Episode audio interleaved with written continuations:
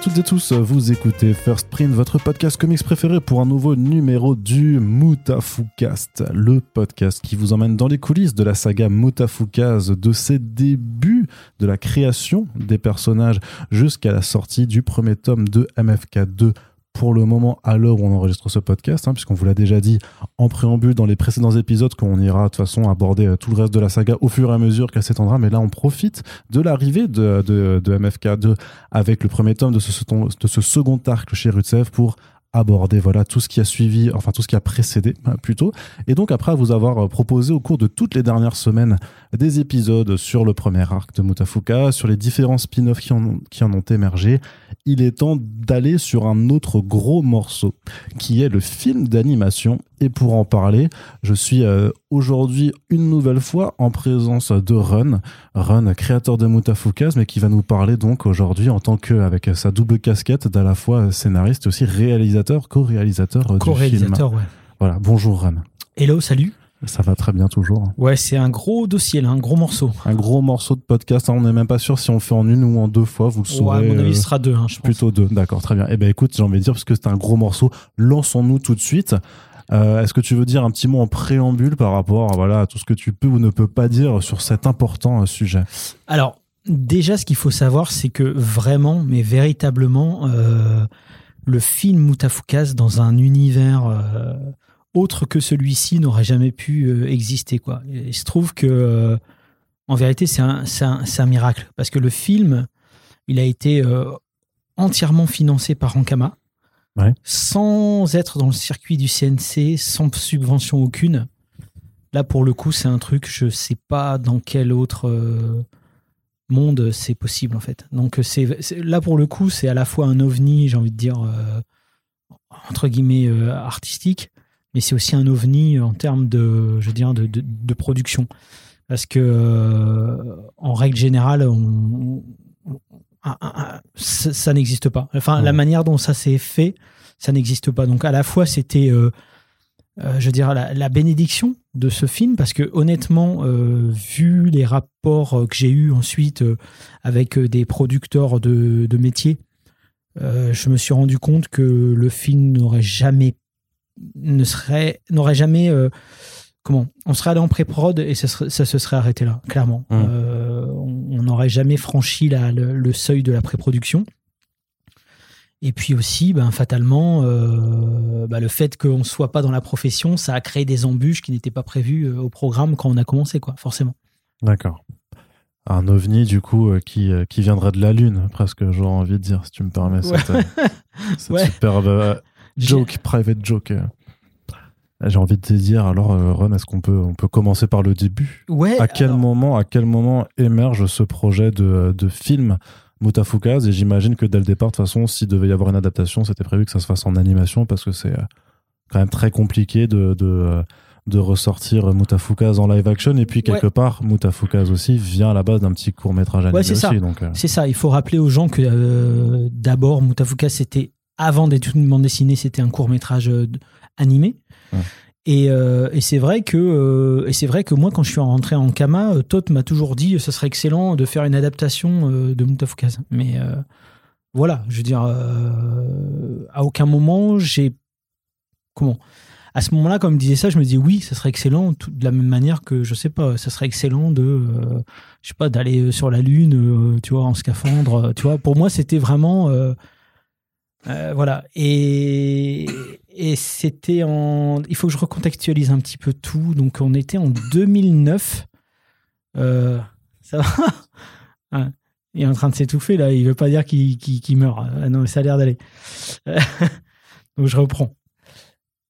On était. Donc, je recontextualise un petit peu pour, euh, pour qu'on se rende compte euh, du truc et que moi je remette un petit peu de l'ordre dans mes idées. Donc en 2009, euh, il y avait le tome 1 et le tome 2 de Mutafukas qui étaient sortis. Euh, et il y avait le tome 0 euh, qui venait de sortir aussi. Et on était, à, on était dans la première année de, du lancement du label 619, qui était label 619 qui a été lancé en juillet 2008. Donc c'était quand même assez récent. Ça faisait moins d'un an que le label 619 était, était lancé et moi j'étais vraiment dans cette dynamique. Et euh, à côté de ça, il y avait euh, Tot qui avait qui était en train de faire euh, qui était en train de créer Ankama Japan. Ankama Japan, c'était un studio Ankama. Donc il y avait le stu- il y avait le studio Ankama à Roubaix hein, qui faisait euh, le, la série Wakfu, etc., etc. Et il voulait créer, il voulait développer un pôle Ankama au Japon avec des animateurs japonais Pour faire de l'animation au Japon. pour faire de l'animation au Japon, comme comme il y a déjà eu avec euh, l'histoire entre les Japonais et les Français, euh, notamment Jean Chalopin, il faisait beaucoup de, de, de trucs comme ça. euh, Enfin, tu vois, avec Ulysse 31, ça, c'est- c'était ça, c'était une création française avec des animateurs japonais, etc. Donc lui, c'était son but. euh, et du coup, à cette période-là, donc on était en, on était en avril 2009. Il était au Japon et il faisait le, le- le tour des studios japonais euh, connus, euh, voir un petit peu s'il y avait euh, des studios qui seraient intéressés pour bosser euh, avec lui, quoi. Et lui, comme il était en train de créer justement cette structure, c'était une manière de se présenter, j'ai envie de dire presque, tu vois, dans le paysage japonais. d'animation japonaise en fait. Donc en présentant le, studio déjà avec ce qui avait été fait à, à Roubaix, alors. Alors euh, oui, alors moi j'y étais pas. hein. Moi j'étais, à Roubaix. euh, lui, Tot, il était au Japon avec d'autres gens, euh, notamment Ayako, qui, ensuite jouera un rôle déterminant pour la traduction.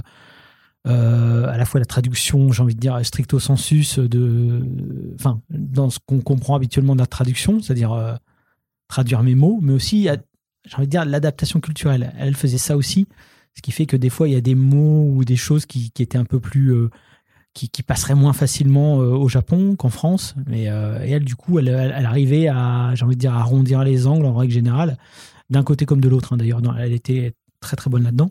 Donc, ils étaient au Japon. Et puis moi, je me souviens, le 20 avril 2009, je me souviens parce que c'est mon anniversaire, c'était mon anniversaire. Euh, Il y a Todd qui m'avait envoyé un mail en disant est-ce qu'on peut se faire un Skype euh, ce soir, etc. Donc, euh, je fais un Skype avec lui et, et là, il me dit qu'en fait, de ce que j'ai compris, c'est que il, a, il est allé voir le studio 4C, il a présenté la boîte, il leur a demandé, je crois, dans, de, enfin, de mémoire, c'était pour euh, qu'il bosse sur un sur Dofus en Ouais. animation. Euh, Donc Dofus qui était la grosse licence dans qui est la grosse licence d'Ankama, ouais, le jeu vidéo et qui était décliné en manga et, euh, et la série Wakfu, hein, qui était Ouais. euh, qui est aussi une déclinaison de l'univers euh, Dofus qu'on va appeler plus globalement l'univers Crossmose. Et, euh, et il se trouve que Madame Tanaka, en fait, euh, l'univers Crossmose, ça lui parlait moins que euh, ce qu'elle a vu de la bande dessinée de Mutafukaz. Donc Madame Tanaka qui est la boss de Studio La big 4C. boss de Studio 4C. Ouais, ouais. ok. Donc, euh, je reviendrai sur elle plus tard parce que c'est un personnage aussi euh, absolument euh, fantastique. Mais et Madame Madame Tanaka donc visiblement trouve que le Studio 4C est plus proche dans son ADN que, enfin, est plus proche de Mutafukaz dans son ADN que Ouais. de que de l'univers Crossmose. De Dofus, ouais. Ok. Donc et donc elle dit bah nous ça nous intéresserait bien de bosser là-dessus par exemple. Et du coup bah Tot il a dit banco. Donc euh, le soir même euh, il me fait un Skype et il me dit euh, écoute je viens de voir Studio 4C à béton machin et tout. Je dis ah excellent ils sont cool et tout tu vois. Il me dit ils sont chauds pour faire un film Mutafukaz. Hein? Moi je comprends pas tu vois comment ça ils sont chauds pour faire un film Mutafukaz. Ouais je leur ai montré la BD ils sont trouvent que c'est super et tout. D'ailleurs, je me rappelle d'un détail, il avait dit ah, Madame Tanaka a préféré le tome 1 au tome 2 graphiquement et tout. Je dis ah, merde, qu'est-ce qui, qu'est-ce qui se passe? Tu vois, bon, Bref. Mais. Euh, Pourtant, mais c'est dans le tome 2 en plus que tu fais du manga. Enfin, que t'as le passage. peut-être avec ça qui leur a pas plu, d'ailleurs. Ouais, je ouais. crois qu'en fait, euh, ouais, j'ai l'impression que quand on veut faire du japonais, les japonais sont pas trop fans en général. Mais, euh, mais du coup, ouais, et il me dit ça. Et puis Tu tombes des nues, tu te dis waouh. je tombe des nues et, et je suis un peu incrédule, si tu veux. Je me dis, ouais, mais comment et tout. Et je me rappelle même, il me dit euh, par Skype, il me fait, euh, bah disons, euh, calme ta joie et tout. tu sais, parce qu'il voyait que j'étais un peu sans réaction, tu vois. J'étais pas en mode, ouais, yes et tout. Tu vois, j'étais déjà en train de me dire, ouais, mais attends, c'est. Qu'est-ce que ça veut dire? Qu'est-ce que ça implique? C'est quoi les conséquences? Et puis en plus, moi, j'étais en train de me dire, ouais, mais attends, gérer un film, ça va être compliqué. Donc, et, et il me dit, euh, assez vite, euh, il me rassure, il me dit, non, mais de toute façon, euh, c'est juste aller faire un, euh, jeter un coup d'œil de temps en temps. euh, tu vas au Japon de temps en temps, tu regardes où est-ce qu'ils en sont, etc., etc. Euh, je dis, ouais, ouais, c'est vrai que c'est, ouais, bah, c'est super. Puis en plus, je me rappelle, je lui dis, en plus, c'est mon anniversaire. Il me dit, ah bah tiens, bon anniversaire du coup. Donc, euh, donc voilà. Mais après la réunion, euh, après ce- cette réunion Skype, je suis un peu euh, désarçonné parce que je me dis que faire de cette info? C'est vrai? C'est pas vrai? Enfin, euh, tu sais, moi, j'étais pas sur place, donc je savais pas ce qui s'était dit, comment ça, comment ça avait été dit, etc., etc. Donc, euh, donc voilà. Et, et a priori, euh, ça se confirme parce que je sais qu'ensuite je l'ai euh, d'autres fois au Skype et il me dit non mais là c'est sérieux on est en train de vraiment discuter avec eux des budgets etc etc je dis ouais bon ok d'accord. Euh, et il me dit bah il faudrait que euh, viennent tu vois il faudrait qu'ils viennent en France. Alors je crois alors j'ai- c'est plus très clair dans ma tête mais je crois que je suis d'abord venu au Japon. Je suis d'abord venu au Japon profitant de mes vacances que j'avais prises justement au Japon pour aller les voir. Si si si, si, je m'en souviens très bien maintenant. Si, si. Et on était à- dans les bureaux d'Ankama Japan, justement. Et il y avait Nishimi-san en face de moi, et j'étais vachement impressionné parce que je me disais, putain, c'est pas des rigolos, ils ont déjà fait beaucoup de choses et tout. Moi, je me sentais encore une fois pas légitime. Tu vois, ce manque de légitimité que j'avais dans la BD, d'un coup, je le retrouvais à nouveau sur l'animation. Ouais, puis là, ça c'est. Enfin, Mutafuka venait à peine de, de démarrer au final. Mais ouais, c'est ça, c'est ça. En fait, c'est ça. Et, euh, et en face de moi, j'ai j'ai quelqu'un qui me paraît très froid, en fait, et qui me pose beaucoup de questions euh, par l'intermédiaire de la traductrice, donc euh, Ayako. Et puis, euh, et puis voilà. Et, et ensuite, apparemment, les discussions continuent euh, sans moi, mais plus tard. Moi, je rentre en France, etc. Et puis, je sais que euh, il est prévu qu'ils viennent en France pour démarrer officiellement la pré-production. Donc la pré-production pour pour les Ouais, qu'est-ce que c'est? Ouais, pour ceux qui l'ignorent, c'est euh, c'est en gros tous les croquis préparatoires, c'est les c'est tu vois quelle gueule vont voir les personnages, sur quel style on part, euh, euh, sur quel euh, enfin tu vois les ébauches de scénario voilà, c'est tout ça. C'est vraiment tout ce qui est travail préparatoire avant de commencer dans le dur la production.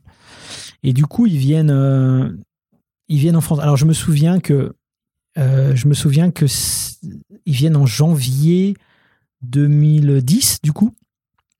Et en décembre, donc 2009, ma femme m'avait offert un voyage à Moscou euh, pour le mois de janvier, justement. Elle- au début, elle m'avait offert un gros bonnet, des gros gants et tout. J'ai dit, mais c'est quoi pour un- C'est parce que tu vis dans me le nord, ouais, quoi. C'était elle- pour- Surtout que, franchement, l'hiver, de... moi, je me rappelle très bien, c'était cet hiver, et on, on fait une parenthèse complètement inutile, mais moi, je me rappelle parce que je révisais, du coup, pour des, pour des, pour des examens de, de Maël 3, et on a eu un, j'avais, on a eu un hiver terrible en 2010, ça. C'était, euh, Où ça? bah, en tout cas, en Alsace, pardon, en Alsace, Ah il oui, y avait oui. eu des, des montagnes de neige, donc Ah je me oui, dis que toi, dans le nord, ce serait pas Eh ben, on idiot va- de dire qu'elle t'a offert Non, non, ce genre de choses. Mais on va, on euh, va y revenir. hein. pour survivre. Ce fameux hiver, on va revenir parce que les. Japonais s'en rappellent aussi.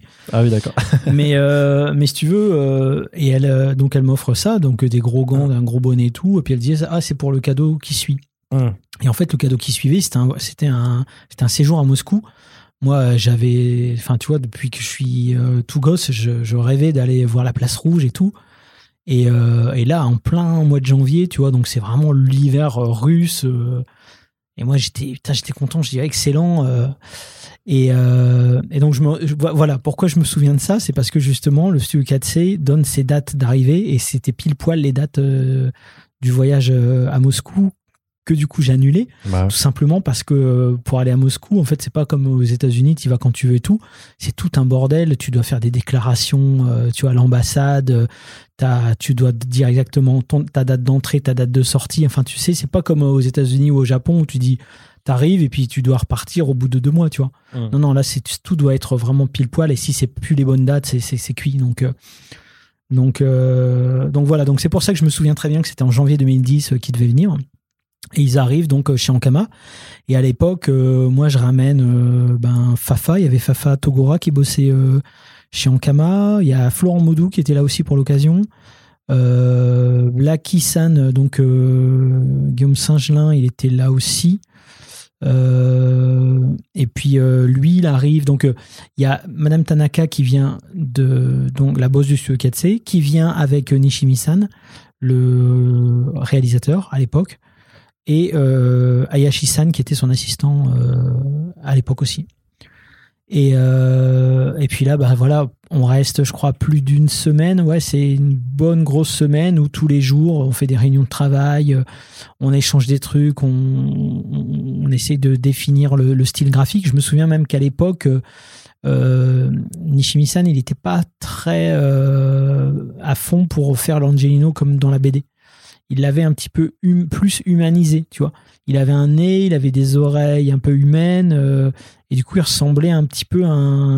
Là, pour le coup, on aurait vraiment dit un extraterrestre, euh, un peu un, un, petit peu un lutin extraterrestre chelou. Enfin, j'étais vraiment pas fan, quoi. Je disais, mais non, mais il faut il faut garder la tête ronde, euh, etc.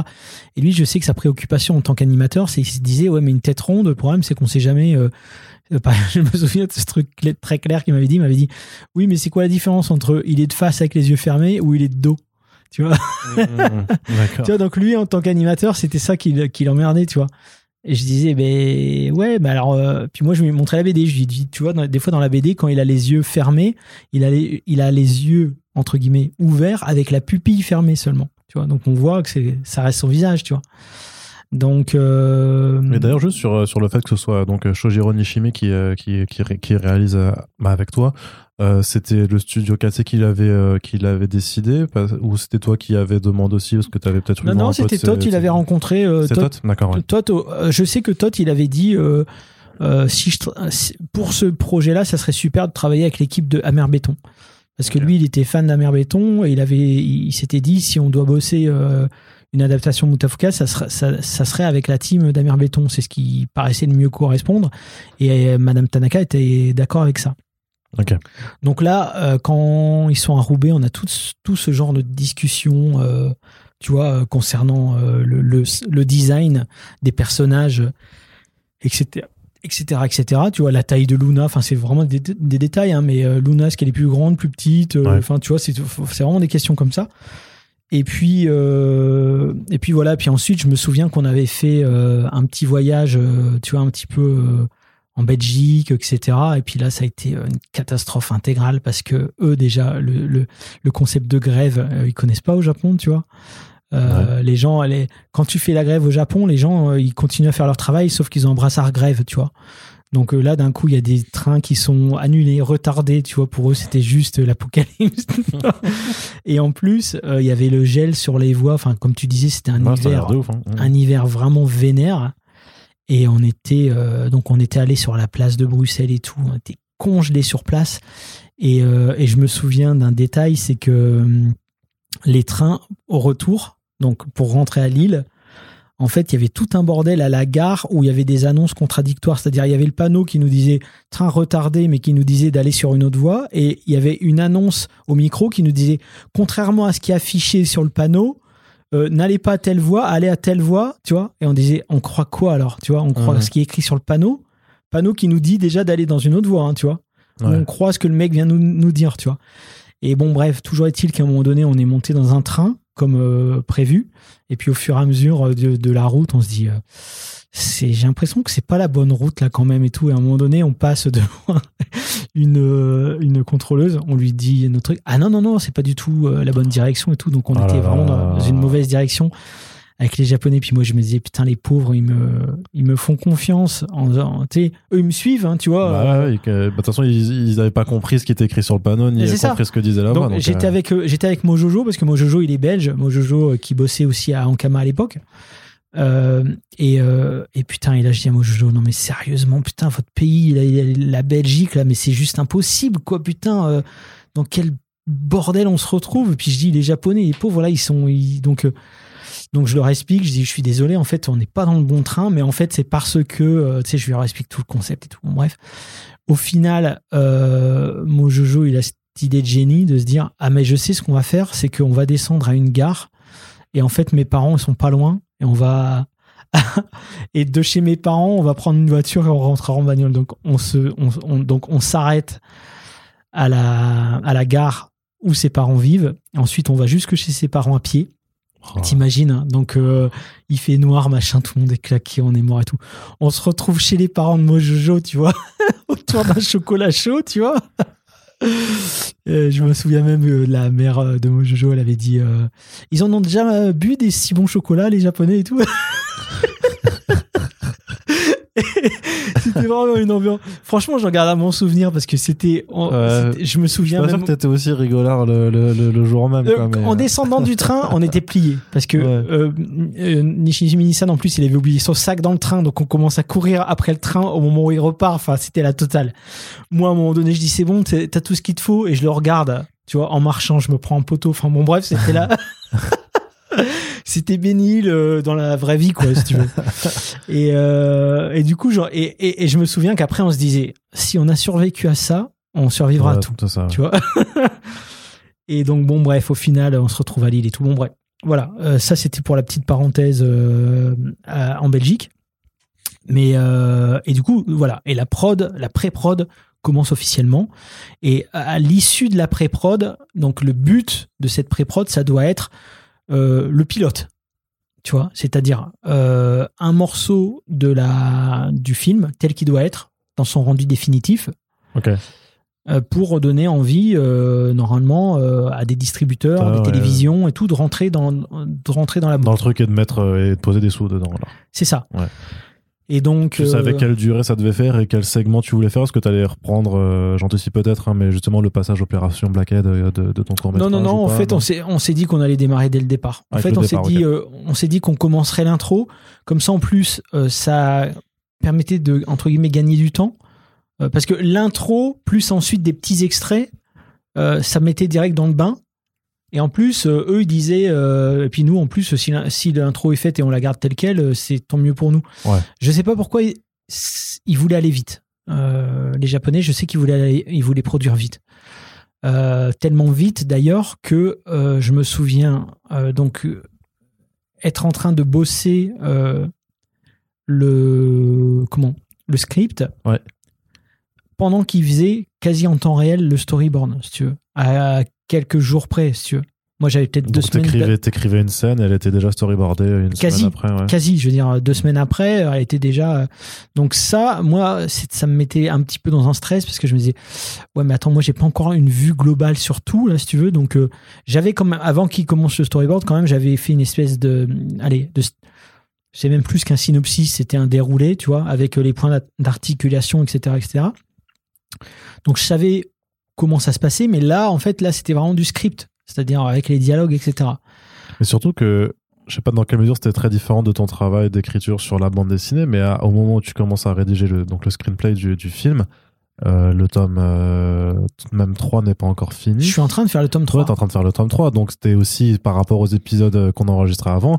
T'es en train de te rendre compte que tome 3, ça suffira pas, qu'il y aura le 4, puis, le, puis après le 5 C'est qui, ça, qui- ouais. qui vont se faire. Et donc, mais t'as quand même déjà en tête euh, l'idée de comment Ouais. doit se finir le film malgré tout. Ouais, Ça- ouais, ouais, je sais que ça termine avec un duel avec Bruce Maccabée, je sais que ça termine sous la neige, je sais que l'arme pour détruire les machos, c'est de toute façon la neige. Par contre, je sais pas encore, comme je te disais dans les épisodes précédents, euh, je savais pas encore si c'était avec le projet ARP, si c'était avec euh, une fusée ou quoi que ce soit. Donc ça, ça s'est euh, défini pendant la prod de, du film, notamment grâce à des discussions avec Madame Tanaka, et c'est elle qui m'avait parlé que euh, le processus n'était pas la science-fiction puisque il l'utilisait déjà euh, en Chine pour les Jeux Olympiques. Ouais. Donc, euh, si tu veux, euh, si tu veux, ça, voilà, ça, se- en fait, ça se faisait sur le, ça se faisait euh, comment euh, Allez, j'avais pas de filet de, c'était sans filet en fait. Ouais, t'as pas de fil de sécurité. Non.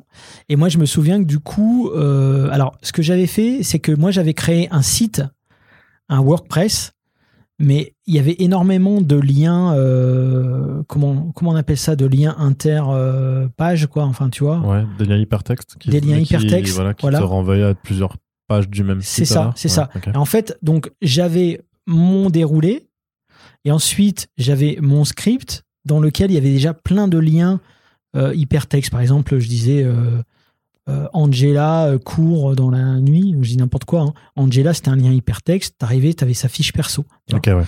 Donc, euh, ça, c'est un truc euh, que je faisais. Faire une grosse arborescence en fait pour Voilà, avoir voilà, tous ouais. les éléments du texte, du script qui se rapportent aussi à des éléments plus visuels, de design, de personnages. C'est ça. Donc ça, je, je faisais ça de manière à ce qu'ils aient une visibilité globale, qu'ils se disent pas, attends, c'est qui déjà lui Ou bien, ouais, mais là, je comprends plus le délire et tout. Et il est toujours en ligne ce site? Alors attends, Ah. ça c'est la surprise. Parce que moi en plus, je disais, parce que moi j'avais besoin d'un- d'une sécurité. Et je disais donc euh, à Tot et Manu, à l'époque Manu Naras qui bossait chez Shankama, je leur disais, j'ai besoin que vous me disiez si c'est OK ce que je fais, tu vois. Donc euh, eux, ils avaient accès à ce site. Et en fait, je me rendais compte qu'ils y allaient jamais en fait. Parce qu'à Ouais. chaque fois, ils me redemandaient les codes, machin et tout, puis j'avais pas de retour. Donc ce qui fait que euh, j'avançais vraiment et je me disais, putain, j'espère que je fais pas de la merde en fait. Tu vois, je, je- je- j'étais vraiment dans un, dans un stress comme ça. Mais, euh, mais voilà, donc c'est comme ça que le script a été écrit pendant que les mecs faisaient du story. Puis ensuite, eux, quand ils faisaient le story, ils l'intégraient. Alors, c'est vrai qu'en plus, en parallèle, il y avait euh, Blacky, donc euh, Guillaume Saint-Gelin, qui était venu avec moi pour, le, pour euh, bah, justement pour m'aider à lancer euh, cette prod. Non, c'était encore la pré-prod du coup. C'est un peu confus, mais euh, pour les gens peut-être. Mais là, c'est encore Ouais. la pré-prod. Tout Ouais, ça, c'est des éléments de pré-prod. Et du coup, euh, lui, donc quand il y avait des choses qui étaient appuyées par la BD, voilà, c'était une chose. Mais ensuite, euh, quand il y avait d'autres choses qui n'étaient pas forcément présentes dans la BD, euh, je me souviens que Blacky faisait ce qu'on appelait des intentions de storyboard. C'était pas les storyboards, parce que au Japon, tout est très protocolaire. Donc euh, le storyboarder, c'est le storyboarder. C'est pas d'un coup tu vas pas dire ah, tiens je fais du storyboard. Non non non, ça c'est le boulot du storyboarder. Par contre, intention de storyboard, c'est un mot que eux ils connaissaient pas dans leur process et qu'ils ont accepté, qu'ils nous ils nous l'ont validé. Donc c'était intention. Ils appelaient ils appelaient ça intention. Et donc les intentions, c'était les intentions de storyboard et c'était ça voulait pas dire que c'était euh, comment le truc qu'on voulait définitivement. Une proposition, quoi. C'était une proposition, voilà. Euh, et Blacky bossait là-dessus. Il, bo- il bossait sur les intentions de storyboard. Et euh, ça, c'est ça, c'est vraiment très protocolaire pour ne froisser personne euh, dans les dans les équipes japonaises. Ouais, pour pas faire genre euh, quelqu'un a fait le boulot à ta place alors que c'était pas. c'est ça. Et euh, puis c'est une manière de dire, on aimerait ça. Vous faites ce que vous en voulez, mais ça serait quand même bien que ça y soit. Ouais. Mais si vous voulez pas, c'est pas grave. Mais on vous le propose quand même. Hum. Tu vois, pour plutôt que dire, on voudrait que ce soit ça. On voudrait que ce soit ça, c'est mal vu en fait. D'accord. ouais. Et surtout qu'en fait, moi, euh, j'ai zéro expérience là-dedans. Et Nishimi-san, c'est quand même déjà, il a, il a de la bouteille, tu vois. Bah oui, et puis il a bossé dans les euh, départements d'animation de- d'Akira, de séries animées Bah, euh, pour DC aussi. Donc Enfin, c'est ouais. pas moi, euh, Ron, euh, qui déboule de rien, qui va lui dire, euh, je veux ça. Ouais, t'es pas venu avec tes grosses couilles sur la table Non, non, non, euh, non, C'est non, moi non. le boss. Non, non, non, non. Et d'ailleurs, euh, bon, enfin, bon, bref.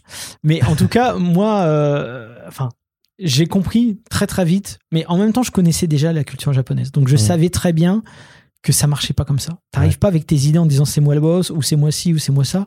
C'est vraiment tout le temps de la négociation. C'est, euh, c'est, on te dira jamais non. Mhm. Donc euh, le nom toi-même, il faut éviter de l'utiliser parce que c'est très très mal vu, ça peut créer des, des, des, des dissensions énormes. Donc déjà toi, tu dois reconnaître quand on te dit non, même si on vient de te dire oui, ça se reconnaît, hein. c'est juste physique en fait. Ouais. Euh, et euh, et toi-même, tu dois l'appliquer. C'est-à-dire que toi-même, tu dois, quand t'es pas d'accord, tu dois quand même accepter, mais en faisant comprendre que t'es, que en fin de compte, c'est plutôt non quoi. D'accord. Donc c'est tout un jeu comme ça euh, de, de, de- bon c'est particulier hein, mais heureusement il y avait euh, Ayako notre traductrice qui faisait aussi l'adaptation culturelle dont je te parlais Voilà, c'est ça. qui fait que parfois C'est-à-dire que par ça- exemple, si toi tu dis euh, je caricature ensemble et que tu dis bah non, votre idée là elle est nulle, elle, elle la transformera ça de la façon qui sera Exactement. plus entendable dans le discours Exactement. euh, usuel. Ben, j'ai notamment une anecdote euh, à, Mhm. à ce sujet, c'est que je me souviens qu'une fois, parce que de temps en temps, euh, il fallait aussi négocier les corrections. C'est-à-dire que le temps, enfin, dans une prod de, de ce type, euh, chaque correction, c'est du temps perdu, tu vois. Euh, donc, euh, des fois, il y a des choses que tu souhaiterais corriger. euh, qui n'apparaissent pas forcément au storyboard, que tu peux commencer à voir dans, dans, les pré-animes ou, même l'animation. Et quand tu veux changer, parce que c'est parce que par rapport à ce qui était dans le storyboard, c'était pas tout à fait comme ça que tu avais analysé le truc. Bah des fois c'est compliqué. Donc moi ce que je faisais c'est que je faisais presque un jeu d'échange. C'était bah, cette correction là est plus importante pour moi. Dans ce cas-là j'annule les deux corrections précédentes contre celle-là. Tu vois c'était Ouais. ça en fait. Euh, C'était des, des jeux comme ça. Euh, et je me souviens qu'à un moment donné, il y avait euh, des, des, des fautes d'orthographe dans le décor, des grosses fautes d'orthographe. Cookie avec deux K, tu vois. Ouais. Euh, K-O-O-K-K-I-I-E. Tu vois. Ouais. Et moi, j'avais dit, ouais, non, mais là, il faut, une il faut corriger. Et, Et du coup, je sentais que ben, pour avoir cette pour qu'on me valide cette, qu'on me valide cette correction, il fallait que j'en sacrifie une. Tu vois Et moi je disais mais non parce que là c'est une correction objective. Là c'est plus une Ouais. histoire de mise en scène ou quoi, c'est une correction objective. Donc euh, voilà, il faut faut, faut faut faut corriger et tout. Et des fois tu passais je veux dire une demi-heure à négocier à ce que la correction puisse être faite qui était mise sur une liste qui s'est ensuite transmise aux équipes et les équipes pouvaient dire le chef d'éco pouvait dire non. Mais si tu veux, euh, on, met- on est en train de m'expliquer qu'en fait c'était une blague. Tu vois Par exemple, Cookie, c'était juste une blague du chef décorateur. Et j'ai dit, mais c'est quoi la blague? Je la comprends pas. Bah, Ouais. parce que ça fait. Je dis, ouais, mais c'est pas une blague euh, pour nous. Et je suis sûr qu'en vérité, c'était pas une blague. Puisque ensuite, quand elle a transmis à Kimura Hassan, Kimura Hassan, il a dit, euh, ouais, ouais, pas de problème. euh, Enfin, je m'en mêle les pinceaux, moi, dans l'orthographe. euh, Kimura. Kimura Hassan, c'était le chef décorateur. Qui a fait des décors extraordinaires. Ouais. Et lui, en fait, quand on est venu lui dire qu'il y a une faute d'orthographe, ça l'a fait marrer. Et puis il s'est dit, ouais, ça m'étonne pas. Puis il a corrigé, il a pas fait d'histoire. Ouais. Mais la personne qui devait lui transmettre l'information de la correction Elle voulait pas essayait de euh, défendre ouais. le point de vue du chef décorateur en disant, non, il a voulu faire une blague, non, il a voulu faire ci, il a voulu faire ça. crois que c'est genre pour ne pas froisser alors C'est C'est un peu cette tout. optique-là C'est à la fois pour pas perdre de temps et à la fois aussi pour éviter de froisser euh, les susceptibilités. Et, et moi, si tu veux, après, quand elle était revenue, elle me fait la liste des corrections qui sont acceptées ou refusées par les équipes. Et à un moment donné, euh, elle me dit, et pour euh, le cookie, donc c'était devenu le cookie, hein, c'était même plus la faute d'orthographe, et pour le cookie, en fait, euh, euh, Kimura-san accepte. euh, enfin, enfin, elle m'avait tourné ça encore de manière encore plus polie. C'était Kimura-san accepte la possibilité de, de, de, de corriger Mmh. Sa, sa blague ou je sais pas quoi. Et puis moi, d'instinct, je dis, euh, je, donc je dis à Yako, d'instinct, je dis, ah, putain, il, il manquerait plus que ça. Je dis juste ça, tu vois. Ah. Et puis Ayako, comment elle traduit? Elle traduit en arigato. Ouais, ça. Arigato merci, gozaimasu. merci, Merci beaucoup. tu vois. Donc, euh, Escroquerie. donc c'était, en fait, si tu veux, c'était que des trucs comme ça, si tu veux. Évidemment qu'elle allait pas traduire, euh, manquerait plus que ça. tu vois. Ouais, donc là- Parce que là, ça partait direct en. Mais ce qui fait que moi, je pouvais relâcher un peu de pression, tu vois. Euh, C'était surtout elle, du coup, qui avait la pression d'un côté et de l'autre. Donc, euh, franchement, c'est un travail qui est vraiment pas facile. Et tu me posais la question qu'est-il advenu de ce site Euh, Ouais. ben, écoute, figure-toi que moi, euh, au moment de la sortie du film, j'en avais parlé à Todd et lui trouvait que c'était une super bonne idée. On était d'accord là-dessus. C'est que on allait le mettre en ligne euh, de manière euh, publique. C'est-à-dire que jusqu'à présent, c'était un site privé. Je me rappelle même encore euh, du mot de, du mot de passe, c'était Dark Mid City USA. Euh, avec des avec des comment des, des majuscules à gauche à droite Ouais. Et euh, l'idée c'était de le rendre public à la sortie. Mais là t'aurais vu mec le site que c'était. Je veux dire il y avait tout dedans. Il y avait même des explications hist- historiques. T'imagines un doggy bags? Tu fais allez tu fais 5 doggy bags rien qu'avec les explications historiques que j'avais mis parce que ça c'est encore un autre dossier mais euh, les, les équipes japonaises ne comprenaient pas euh, tout le truc des communautés américaines. Et ça c'est un truc le- le fonctionnement en communauté chez les américains pour un japonais c'est juste euh, t'es en train de leur décrire une société extraterrestre. Donc euh, donc il y avait aussi tout ça. Et vu qu'il y a aussi une société extraterrestre, bah quand même, c'était ça faisait une, bah, je, crois même, plus, quoi. je crois même que les machos c'était plus simple à comprendre. Mais en tout cas euh, le site il était putain de vénère. Et en fait à un moment donné euh, régulièrement il y a des équipes qui sont censées faire du nettoyage quand ils se rendent compte qu'il y a des sites qui servent plus à rien tu vois. et comme euh, il s'est passé beaucoup de temps entre la fin de la prod donc la fin de la prod là on fait un bond dans le temps on reviendra en arrière après mais la, la fin de la prod c'était 2000 allez 2015 début 2016 les dernières les toutes dernières images tu vois. Et puis ensuite le film est sorti en 2018 donc il s'est passé euh, un an et demi entre euh, la fin ben, eux comme ils ont vu qu'il y avait plus de visites sur le site ben, ils l'ont effacé. Ah, bah attends. Mais comme, si tu veux, c'était encore des nouveaux gens, il avait, enfin, si l'équipe d'avant, elle était au courant, l'équipe après qui a succédé était au courant, puis l'équipe, euh, à un moment donné, l'information s'est perdue. Et puis moi, euh, je sais que comme j'y étais retourné, il y avait pas si longtemps, il me paraissait qu'il y avait pas si longtemps, j'y étais retourné et tout était là. Jamais de la vie, j'aurais imaginé que ça allait être euh, bousillé, quoi. Donc, Mhm. euh, le truc a été bousillé quand j'ai su ça. Donc, si on revient dans, tes, dans les épisodes précédents qu'on a enregistrés, euh, tu vois, j'ai appris ça, ouais, fin 2015, euh, euh, début 2016. Euh, Déjà que j'étais pas. Ouais, pas euh, la meilleure période de ta vie, clairement, euh, Puis d'un coup, je me dis, ok, bah, tout ce travail-là, euh, foutu en l'air, avec les intentions de storyboard, les morceaux de storyboard, euh, les, enfin tout. Ah, c'est même con pour nous en tant que, que spectateurs de pas avoir de pas pouvoir voir en fait parce que c'est toujours super intéressant Il y avait tout. Puis des euh, allers-retours avec Studio 4C. ouais, bah, C'est-à-dire des ouais. discussions aussi. Des trucs sur lesquels il y avait des questions, des trucs pas d'accord, des trucs euh, et ça, euh, comment on fait des- Il y avait Ah. tout, il y avait tout. Il y avait, c'était, c'était une mine d'or. Limite, il y avait même pas besoin d'artbook en fait. J'entends un grondement de frustration à la- de, de- de la part des gens qui nous écoutent. euh, Et des photos, et des références Ouais, mais n'en photos, rajoute pas maintenant, c'est bon, des liens compris. Google Street. Oui, bah, on a euh, compris. c'est bon. Là, on est tous saoulés là. J'espère que t'es content. mais moi, je peux te dire que j'étais bien saoulé aussi. Oui, oui, Bon, oui, euh, j'imagine. après, une fois que c'est plus là, c'est plus là. Tu te dis merde, Ouais. c'est tout, terminé. Ok. Très très bien. Donc là, c'était vraiment la phase de, de, de pré-prod alors qui, qui, qui se faisait en préparation. Donc ils étaient venus, euh, venus, venus vous voir en France. Ensuite, Ouais. alors comment ça, comment ça continue tout ça?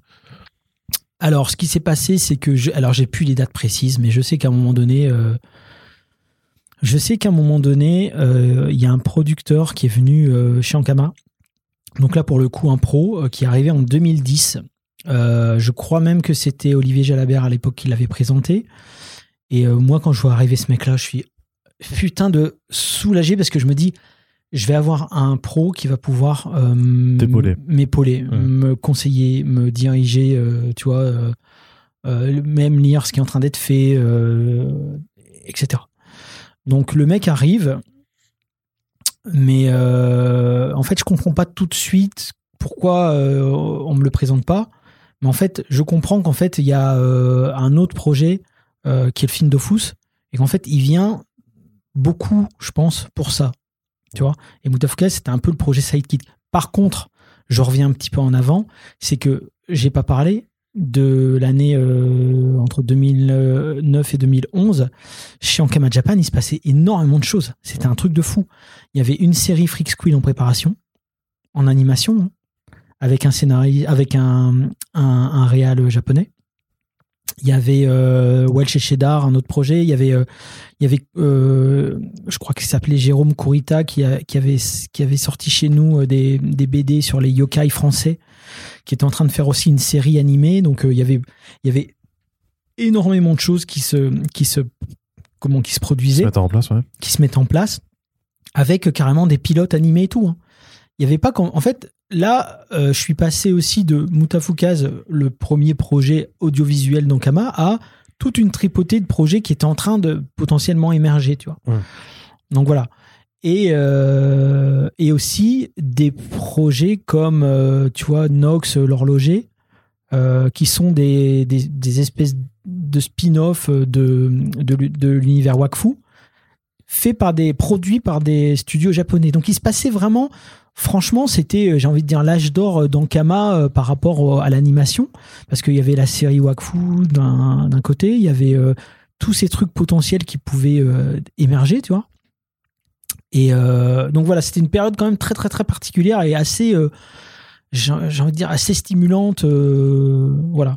Mhm. Moi, je me souviens aussi que là, je te parlais que j'écrivais le script, tout simplement parce que pendant un moment, j'étais, c'était pas forcément moi qui devais l'écrire. Sauf qu'à un moment donné, on cherchait des gens, des japonais et tout, euh, qui ne comprenaient pas forcément toujours le projet. Forcément, avait que deux tomes. Tu vois? Donc à un moment donné, Todd m'a dit, je pense que ça serait plus simple si c'est toi- si c'était toi qui écrivais le script. C'est pour ça que je me suis retrouvé à l'écriture du script. Parce qu'à la base, Bah, Il y a seul toi qui connaissais la fin de Bah, c'est l'histoire ça. hein, C'est ça. euh, mais après, ça aurait pu être n'importe quelle autre histoire, tu vois. Je, je, je- j'étais pas forcément fermé à ça. Mais je me souviens que Todd m'avait dit, de toute façon, tu seras, si c'est un autre truc, tu seras pas content. Bah, donc ouais. autant que ce soit toi qui le fasse. Et moi, j'étais d'accord avec ça. C'est pour ça que j'ai dit oui. Mais en fait, j'ai- T'ima- T'imagines que le film aurait pu euh, complètement se départir du duel avec Maccabée à la fin et de la neige et tout ça, que ça aurait pu être euh, n'importe quoi d'autre. Ah, ouais, mais ça aurait, t'aurait- bah, ça aurait été autre chose. Euh, de toute façon, moi ensuite, quand j'ai eu des discussions avec des prods, je me suis rendu compte à quel point ça aurait pu être autre chose. hein. Mm. Tellement autre chose que j'aurais dit à un moment donné, bah sortez votre film, mais n'appelez pas Moutafkaz, parce que ça n'a plus rien à voir en fait, ni dans les persos, ni dans ce qui se passe. Mais euh, mais bon, bref, et, et du coup, je me suis retrouvé à écrire le script, mais écrire un script, c'est un autre délire encore, tu vois. C'est C'est très différent par rapport à un script de BD. Bah, le truc, c'est que moi, euh, tu vois, dans le film je trouve qu'il y a des lacunes. Bon, déjà liées au fait que c'est court et que je dois résumer euh, 600 pages, même s'il n'y avait pas 600 pages à l'époque, mais je savais qu'intuitivement il y avait besoin quand même de matière pour arriver à ce que je voulais faire. Euh, ça, première chose. Et deuxièmement, moi, je suis pas un punchliner, si tu veux. Tu vois? Et dans un film euh, qui se veut un peu humoristique, machin, dans une BD, ça passe parce qu'il y a, il y a beaucoup de dialogue, il y a, y a, tu vois, dans les expressions et tout, dans la, dans la mise en page, il y a d'autres choses qui passent. L'humour ne passe pas que par le dialogue, tu vois. Euh, bon, dans un dessin animé non plus, mais c'est un peu plus limité, tu vois. Et si tes dialogues sont pas euh, excellents, ça se ressent beaucoup plus, tu vois. C'est pas des échanges euh, à la mitraillette? Non, bah, c'est, en fait, c'est aussi que il y a des choses qui passent aussi bien à l'écrit, mais qui passent moins bien à, à l'oral, en fait. Tu vois, globalement. Et, et du coup, bah, moi, j'avais conscience de ça aussi. J'avais conscience du fait que, ah ouais, mais moi, je suis pas spécialiste. euh, je suis pas, tu vois, je, je fais pas de one-man show. Je, je suis pas, tu vois ce que je veux dire? J'avais, je sentais que j'aurais besoin d'une aide dans l'écriture, tu vois. Mais bon, euh, c'était pas ça le, le, job. Le job, c'était que voilà, j'écrive le script et puis je me suis dit bon, bah, on va s'en sortir. Puis peut-être qu'on verra par la suite s'il y a moyen de changer des, des, des, dialogues ou, ou quoi que ce soit, tu vois. Donc bon, bref, je reviens à 2010. Donc il y a un producteur qui arrive euh, et puis euh, et puis là en fait, euh, je me rends compte ce que je sais déjà un peu hein, parce qu'on en a dé- déjà discuté en interne avec d'autres salariés mais que notamment un salarié Evander, si tu m'écoutes, qui me venait souvent dans mon bureau en disant non mais c'est pas comme ça qu'on fait un film les gars, il faut d'abord qu'il y ait tu vois un producteur, il faut aussi qu'il y ait des chaînes, il faut signer les chaînes en amont et tout. Je dis ouais, mais mec, je- ouais ok, mais euh, là euh, moi je si tu me dis ça moi, moi j'écris le script et je suis en train de, enfin tu vois, c'est c'est pas à moi qu'il faut dire ça, c'est au Ouais, C'était pas, c'était pas ton job d'aller rechercher les financements. Bah, c'est ça. Et puis moi, en plus, euh, donc, puis à l'époque, pas de producteur. Donc d'un Mhm. coup, il y a un producteur qui arrive. Donc là, je me dis, bah cool, toute cette partie-là, il va pouvoir la gérer. Sauf que ben lui, il se rend compte de quoi? Du truc le, logique, c'est que bah c'est pas une œuvre française déjà. Donc euh, œuvre française pour avoir euh, pour rentrer dans le circuit CNC, ça veut dire qu'il faut qu'il y ait 1, 2, 3, 4, 5, 6, je sais plus combien, euh, 15 je crois postes sur les 20 postes qui sont prédéfinis, qui doivent être euh, au moins européens, tu vois. Euh, pour avoir les. Enfin, c'est très, technique, mais bon, il Ouais. y a un délire comme ça. Et, Mais et le là- fait que vu que c'était euh, fait par un studio japonais, ça ne rentrait pas dans ces critères-là alors. Bah non. Ouais. Et même si on calculait large, c'est-à-dire que moi, si on comptait donc, euh, ok, euh, coréal, ok, mais je suis pas réel. Bon, script, c'est moi, ok, ça marche. C'est adapté, d'une BD française, ça rentre pas dans la grille, il est pas dedans. Merde. Bon, la musique, le sound design, on va le faire en France, ok, ça nous en fait quatre. Bon, bah, il nous en reste autant, tu vois. Et en fait, euh, on, l'a- on les avait pas le reste. Donc, si tu veux, lui, le producteur, quand il arrive, bah, il met le nez devant ça, tu vois. Et je dis, bah ouais, ok, mais nous, ça fait déjà là plus d'un an qu'on a démarré. euh, euh, c'est compliqué. euh, Enfin, tu vois, euh, bon, il dit, ça me paraît compliqué votre truc, j'ai essayé de trouver des solutions, etc. Mais en fait, des solutions, il n'y en avait pas. C'est- C'est-à-dire qu'à un moment donné, et c'est ce qui m'a fait comprendre, c'est que ben, la prod, il fallait arrêter avec Studio 4C. Et puis, il fallait repartir sur une prod européenne. Et il me proposait une prod avec qui il avait déjà bossé sur un long métrage, tu vois, des mecs en Ukraine et tout. Mais je dis, ouais, mais, ouais, ok, mais là, c'est plus le deal. Enfin, c'est pas, enfin, c'est pas C'est là-dedans. pas ce sur quoi tu t'étais engagé de toute façon. euh. C'est ça. Puis on avait des images, ouais. puis on avait des images finies, puis on avait tout ça. Puis moi, je me dis, bah ouais, mais moi, là, ça, enfin, l'air de rien, ça fait quand même deux ans. euh, Enfin, parce que je dis euh, un an, mais ça faisait, ouais, quasi deux ans quand il est arrivé en 2010. Euh, où moi j'ai tissé des liens, on est en train de discuter. Enfin, tu vois, il y, a- il y a plein de choses qui se sont créées, donc je comprenais la, la problématique. Mais, euh, mais voilà. Et euh, Donc ce qu'il te proposait n'était pas convenable. Enfin, ça pouvait pas te convenir. Ça, Bah, Enfin, ça ne euh, pouvait pas vous convenir. je bah, dire, en gros, moi, je disais- moi je disais, euh, bah ouais, mais on le fait plus, et puis c'est tout quoi. Ouais. Mais en même temps, euh, ça continuait, la prod continuait avec le Sugatse, qui continuait à envoyer. tu Parce que vois, t'étais des- pas forcément au courant que le mec était venu chez vous et qui. Bah non. Ouais. Non. Ouais. Donc lui, d'un certain, lui, je comprends son point de vue. Il voulait aller vers un truc européen, machin et tout. Mais les, les Japonais, euh, évidemment, personne n'a pris le téléphone pour dire Allô les gars, euh, en fait, euh, Donc, si tu veux, euh, je me dis merde, c'est la situation est un, un peu particulière, mais mais bon, euh, on va trouver entre guillemets, tu vois, des, des solutions, tu vois. C'était pas comme ça que c'était prévu, et je sais que Todd, lui, dans son dans sa dans sa stratégie, euh, dans sa logique, c'était de dire, de toute façon, lui, il avait déjà envisagé de de, de produire le film euh, en Kama solo.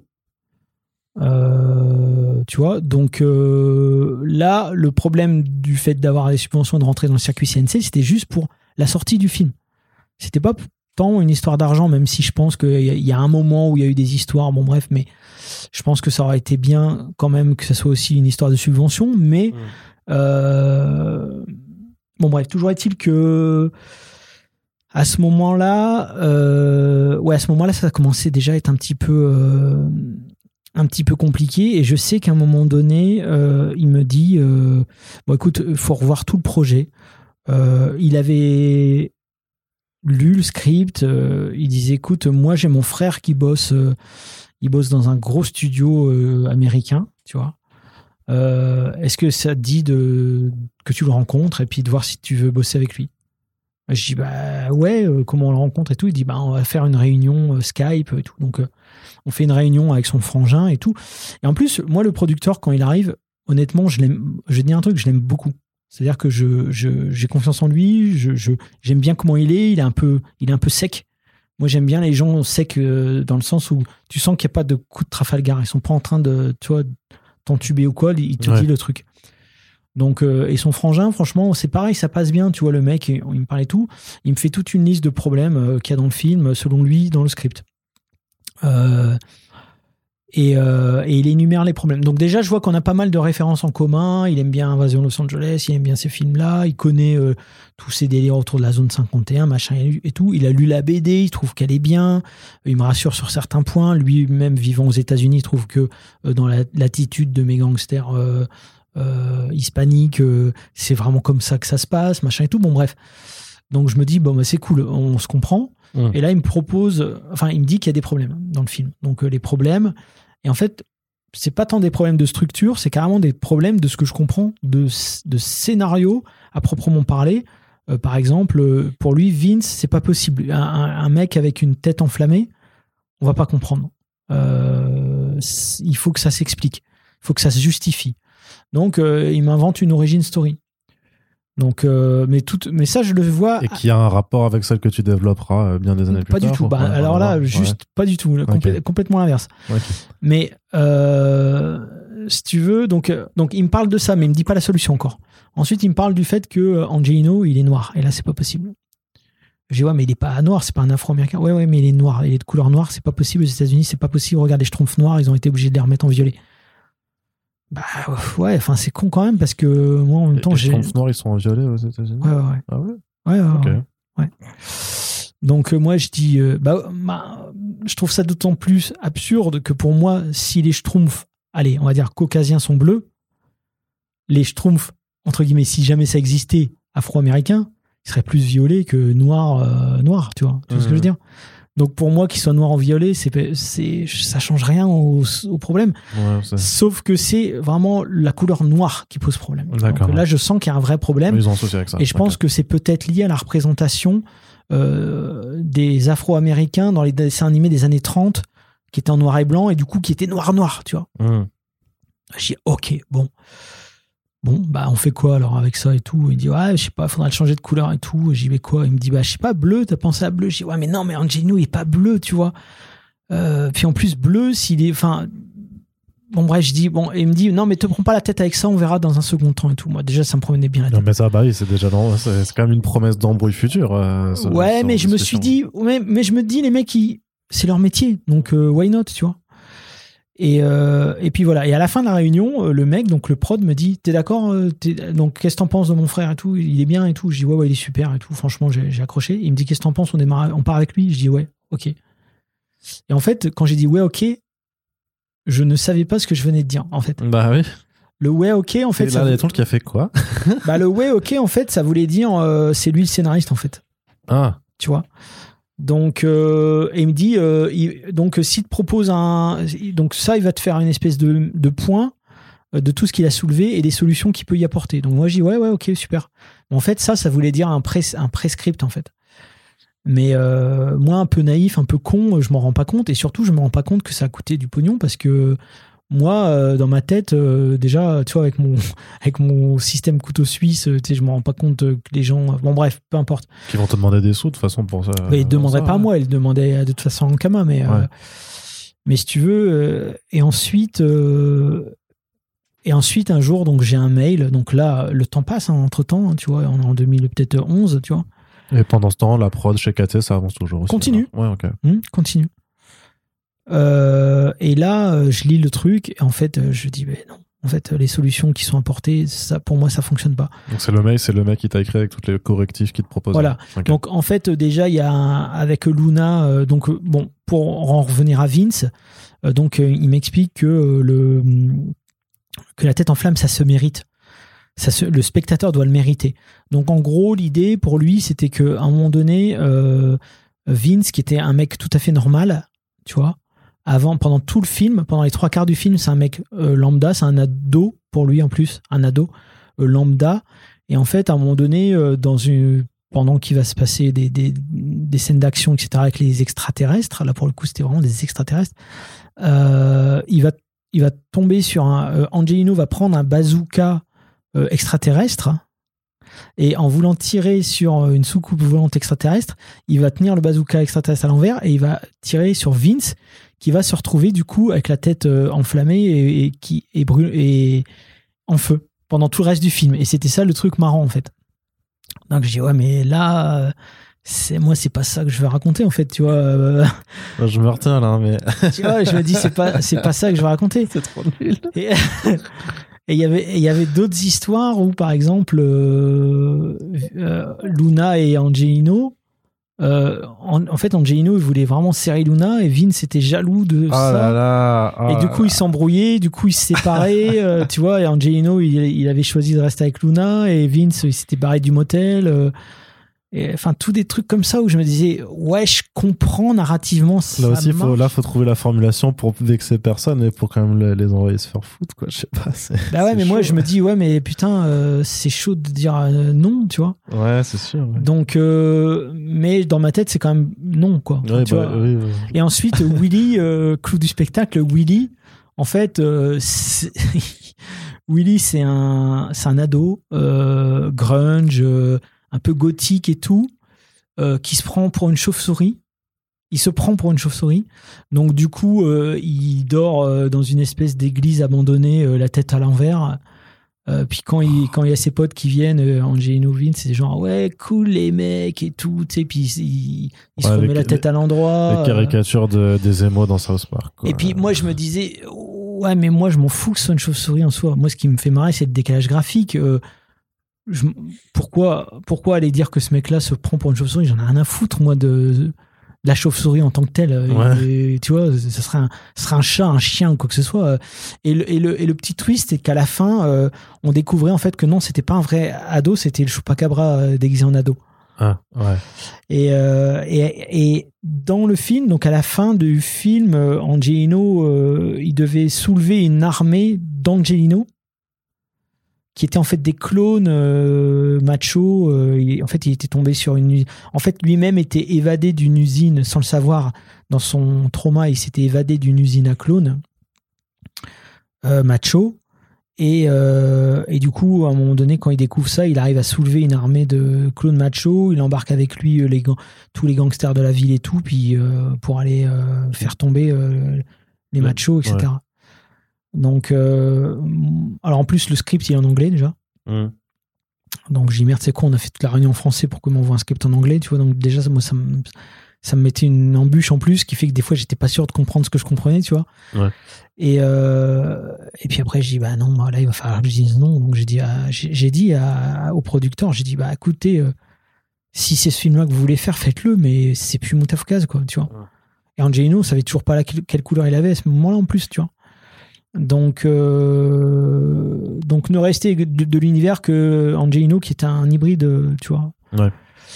Donc, euh, et moi j'envoie le script du coup à Toth en disant bah voilà ce qu'il me propose. Moi j'ai quand même pas l'impression que ce soit mieux que ce que j'ai fait. Alors peut-être que ce que j'ai fait c'est nul, Mais, Mais, ça, c'est encore plus nul. mais là, je trouve ça nul. Alors, je me rappelle, lui, il me répond Oh, mais c'est en anglais, tu l'as pas en français. Je dis, Ouais. je dis non, je l'ai fait en français, je l'ai qu'en anglais. Donc, euh, donc voilà. Et tu l'as refusé alors. euh. bah moi, je dis à, je dis au mec, j'ai failli dire le nom. Je dis au mec, bah ouais, non, c'est, putain, je, et je suis au fond de moi, je suis déchiré parce que je me dis, je suis dégoûté que ça se passe comme ça, mais non, c'est non. Parce que des fois, moi, si tu veux, j'ai toujours ce complexe d'infériorité de me dire, ça se trouve, ce que je fais, c'est nul. Et puis quand quelqu'un arrive et me dit, c'est nul ce que tu fais, je dis, T'as- c'est vrai. Et du coup, je me dis, qu'est-ce qui. Je me raccroche au mec, genre, qu'est-ce qui pourrait être bien tu vois Ouais. Et quand je vois que ce que le mec me propose, moi, je trouve ça nul, là, je comprends plus, tu vois. Et là, je me dis, en fait, non, faut que je prenne, faut que je reprenne un peu confiance en moi, tu vois. Donc, euh, bah, donc, euh, ouais, je dis non, euh, je dis non, ça va pas marcher et tout. Puis, euh, je, me- je me souviens même d'un jour où toi, tu me convoques, c'est quoi, ce, c'est quoi cette somme-là? J'ai dit quoi? Je sais pas. C'est quoi, enfin, c'est, cette somme-là, elle sort d'où? C'est pour qui? C'est pour, en fait, c'était ce que le mec avait été payé. Ouais. Donc sur le budget du, du film, que moi j'étais même. J'ai mais mec, je savais même pas qu'il avait été payé le mec. Moi, dans mon truc naïf, je savais même pas que. Je vais te dire un truc, je pensais que c'était un coup de main, tu vois. entre Ouais, c'est ça. Ouais, tu ouais, c'est ça. Tu pensais que c'était vrai, que c'est ça qui te. Vas-y, je t'aide, je t'aide. je, croyais que c'était- un coup de main entre frangins, je te dis la vérité. Donc, euh, ah ouais, donc là, je fais, ouais, bah écoute, euh, et à un moment donné, à ce moment-là, je dis, ouais, écoute, bah écoute, si, on a, si c'est trop compliqué, on arrête, hein. On arrête le film, quoi, puis c'est tout. Tu vois. Donc, euh, si tu veux, il y a eu plein de moments comme ça dans le film où tu avais des allers-retours. Et puis après, moi, et puis moi, entre temps, je continuais de valider euh, les plans euh, avec le studio Gatsé. Euh, pour revenir un petit peu en avant aussi, je me souviens que, euh, comme je te disais, ils avaient énormément de mal à comprendre euh, les dissensions au- sein des communautés. Ouais. Donc, quand je commençais à expliquer les dissensions au sein de- des communautés, notamment au travers des gangs, j'explique les gangs et en expliquant les gangs, je me rends compte qu'ils n'ont pas les clés pour comprendre les gangs. Donc j'explique Mm. à la base qu'est-ce que c'est. Avant d'être des gangs criminels, c'est plutôt, on va dire, des, euh, des groupes qui se forment pour euh, se défendre contre une hostilité euh, caucasienne ou, ou hispanique, si eux-mêmes sont noirs, ou, etc., etc. Et je commence à expliquer ça et ils ne comprennent toujours pas. Donc, ouais. Donc du coup, je me dis ah ouais, il faut expliquer l'histoire des États-Unis. Ah ouais, donc il faut expliquer. Ah d'accord, ah, il faut revenir à l'esclavage. Ah ouais, putain. Ah ouais, d'accord, il faut revenir à pourquoi l'esclavage et tout. Mais ils ont des cours d'histoire quand même au Japon. Bah, en tout cas, sur les États-Unis, Ouais, pas trop, alors. le- ce- je- Ouais, écoute, en tout cas, ce, hein. ce délire-là, moi, je me souviens qu'à un moment donné, il y a un mec qui m'a posé la question. Il a dit, m'a dit, bah pourquoi il retourne pas en Afrique? Ah ouais. J'ai dit, mais ils sont pas africains en fait, ils sont américains. Tu sais, il disait en gros, bah s'ils sont pas contents, on comprend pas pourquoi euh, c'est ça. Tu sais, je dis, mais en fait, euh, en fait, j'étais déstabilisé parce que je me dis, euh, ouais, il faut effectivement, faut tout revoir. Enfin, faut. Et puis en plus, tout revoir alors que moi-même, je suis pas concerné, si tu veux. Donc tout revoir avec mon prisme de français qui n'est pas concerné, tu vois. Donc, Ouais. Donc ça, bon, voilà, ça demandait, euh, voilà. Et, et- et Ça mon demande rôle, du travail aussi, ça. Du voilà. coup, ouais. Et mon rôle, c'était ça. La réalisation technique, c'était Nishimi-san, si tu veux. Moi, mis à part dire, voilà ce que, bon, à part écrire le script, expliquer les tenants, les aboutissants. Des fois, c'est sur des détails infimes. Et, par exemple, ils avaient mis des gants blancs aux policiers, tu vois. J'ai dit non, non, faut pas mettre de gants blancs aux policiers parce que c'est c'est Los Angeles, euh, tu vois.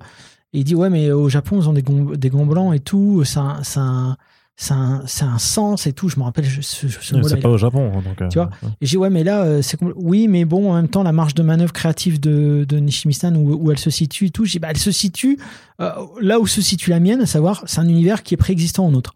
C'est pas nous qui l'avons inventé, c'est un- il faut être authentique par rapport à ça. Donc, je veux dire, sur chaque micro-truc, il fallait être au taquet. Il y a, il y a des trucs que j'ai laissé passer, évidemment, parce que je me suis dit, c'est trop compliqué, ils en ont foutu partout, euh, tant pis, on laisse, on laisse ça passe et puis ça ira, quoi. Mais, euh, mais si voilà, voilà c'était surtout ça mon, mon, job, c'était de veiller à ce que mon univers soit respecté, à ce que l'univers, comme je te dis, préexistant à nous, soit respecté. Euh, pareil, quand je faisais les rues, au début, je faisais des rues de Tokyo, des rues super étroites et tout. Je dis non, non, mais. Et puis moi, j'abusais. Je dis, bah, vous voyez la rue là que vous avez faite? Vous en faites 8 larges comme ça. Tu vois, je disais 8 pour qu'au final, il y en ait 4 ou 5, tu vois. Pour vraiment leur faire comprendre qu'il fallait que ce soit grand. Parce que, euh, bah parce que voilà, euh, je sais que, euh, par exemple, Nishimi-san, il était allé une fois à Los Angeles, mais dans un, genre dans un festival, il avait quasiment rien vu de, tu vois. En plus, lui, vraiment pas voyageur. Il disait que quand il est à l'étranger, il avait peur et tout. Donc, euh, il avait pas ses chakras ouverts, lui, par exemple, à se dire, attends, excellent, euh, comment.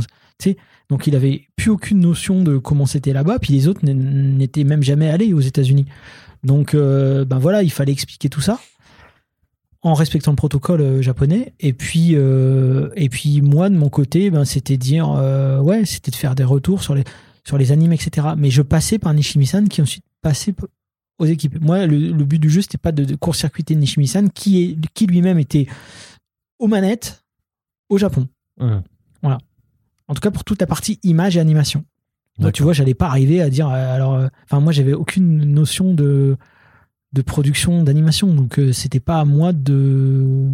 Tu vois, c'était des discussions avec Nishimi-san. Voilà, c'était c'était ça mon truc. Et par rapport à tout, euh, tout ce qui est un petit peu euh, easter eggs euh, qui, qui existe dans le film, le fait que tu vois souvent 619 apparaître par exemple, que tu la chance 777 euh, comme dans la BD et tout ça. Ouais. Ça, c'était aussi les, les clins d'œil comme ça, c'est toi qui décidais, c'est toi qui les proposais. C'est les deux. C'est Ouais. que des fois, euh, il y a des easter eggs qui sont dans le film, qui sont euh, faits directement par le studio 4C, que je comprends pas toujours des fois, hein, tu vois. Euh, et des fois, il n'y a pas de sens. Des fois, j'ai posé la question pourquoi vous avez fait ça? Parce que c'est marrant. Bon. et puis, il y a d'autres fois euh, où non, où c'est des. Moi, j'avais fait une liste de trucs. Parce que des fois, ils disaient Ouais, mais on sait pas quoi écrire sur les murs, sur les panneaux, sur Ouais, les trucs et tout. Et du coup, j'avais fait une liste de plein de mots qu'ils pouvaient écrire, tu vois. Ankama, la belle 619, euh, Obey, euh, Stay Asleep, euh, tu vois, tous des trucs comme ça, une, des listes comme ça. Ouais, c'est, ça, ça se passait comme ça, quoi. Très bien. Et beaucoup d'allers-retours au Japon. Beaucoup d'allers-retours au Japon. C'est à partir de quel moment où tu sens que la, que la, la production elle est quand même bien, bien, bien entamée alors? Parce que on est parce que là, tu dis, aux dernières nouvelles là, donc on est quand même euh, resté à 2011 et on sait que le film finira par sortir en C'est- 2018, donc il y a encore pas mal de, de Alors, temps à couvrir. les dates, hein. les dates, c'est assez flou parce que moi, quand je refuse le script du frangin, Ouais. euh, maintenant, je dois prouver que mon projet tient la route tel qu'il existe. Donc, ce qui fait que je me retrouve à prendre l'animatique, euh, tu vois, euh, donc l'animatique en fait, c'est euh, comment? C'est la vidéo du storyboard, tu vois? Donc c'est une espèce de storyboard en vidéo. Et là, je me retrouve à faire une animatique entière.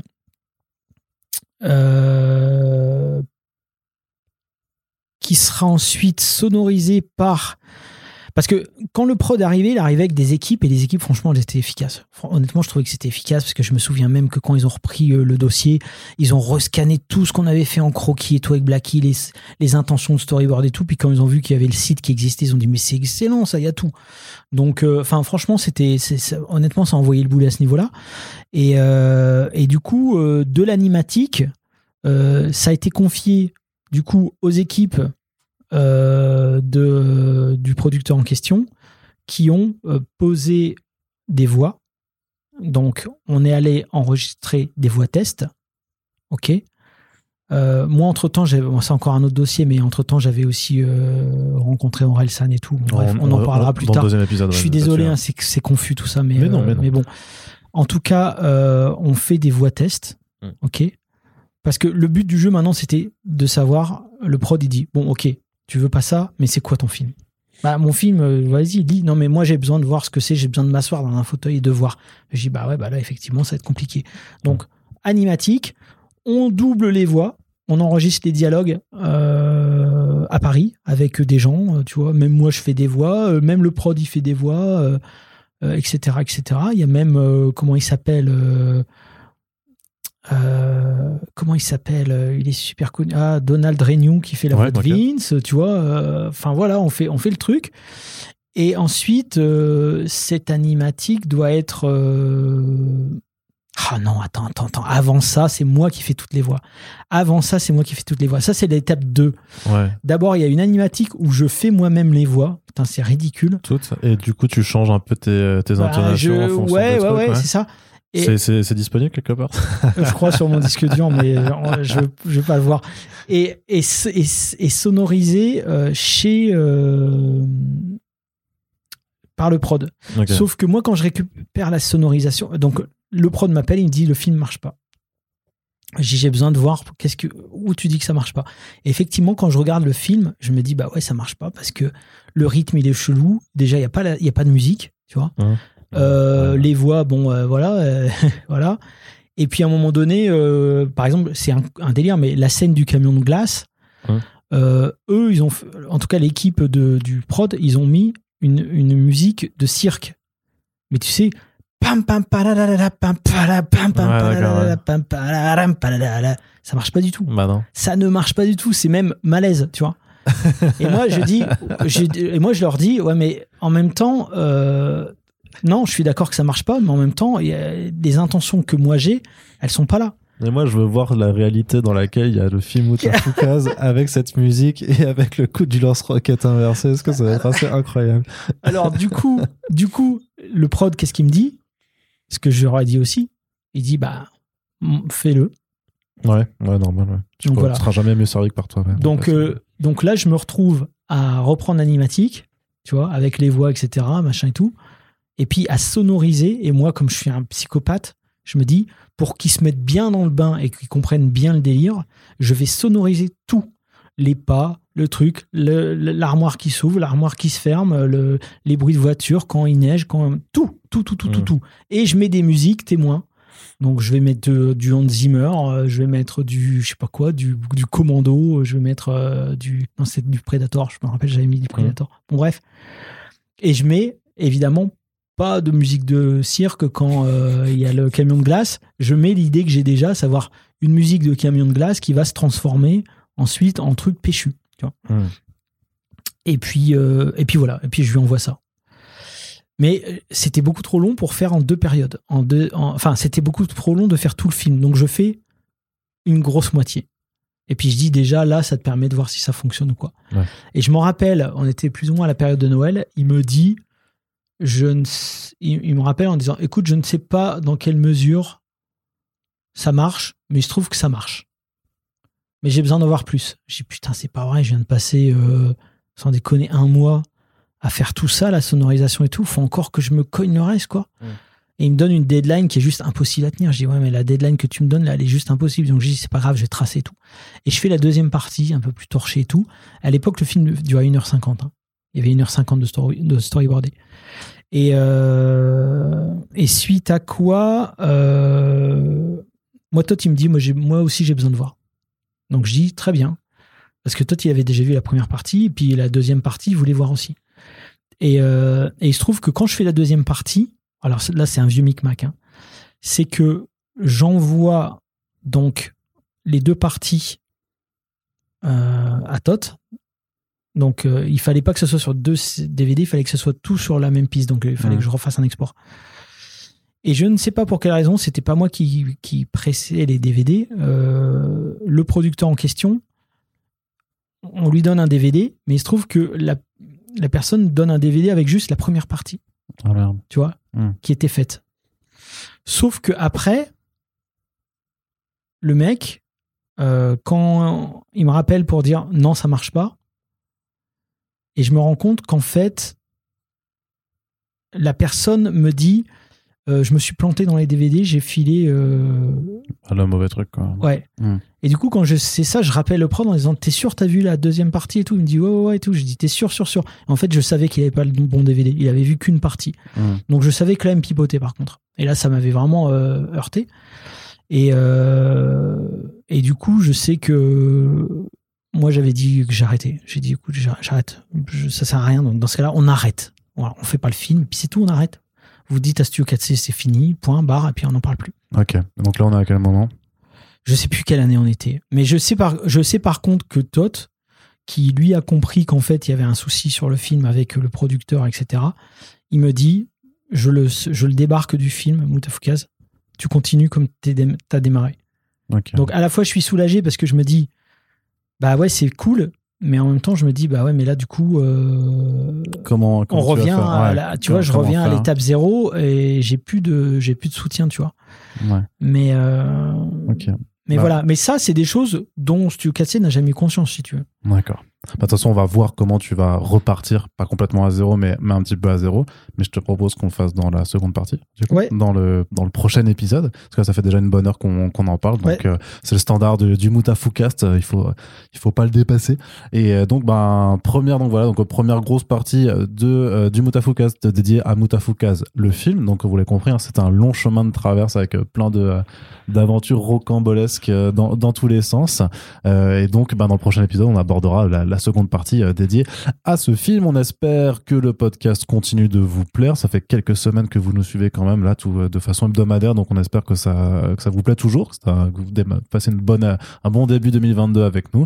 Et puis, ma foi, Ron, on te remercie toujours hein, de, donner de ton temps pour euh, ce projet-là. Et puis, si ça vous plaît, faites-le savoir, dites-le sur les réseaux sociaux, dites ce que vous avez pensé de cet épisode, des précédents, de Moutafoukas, tout ça. Voilà, parlez-en. C'est comme ça que vous faites continuer à vivre le podcast et les créatifs et les œuvres qui y sont abordées. Merci de nous avoir écoutés et à tout bientôt. Ciao, ciao. Merci.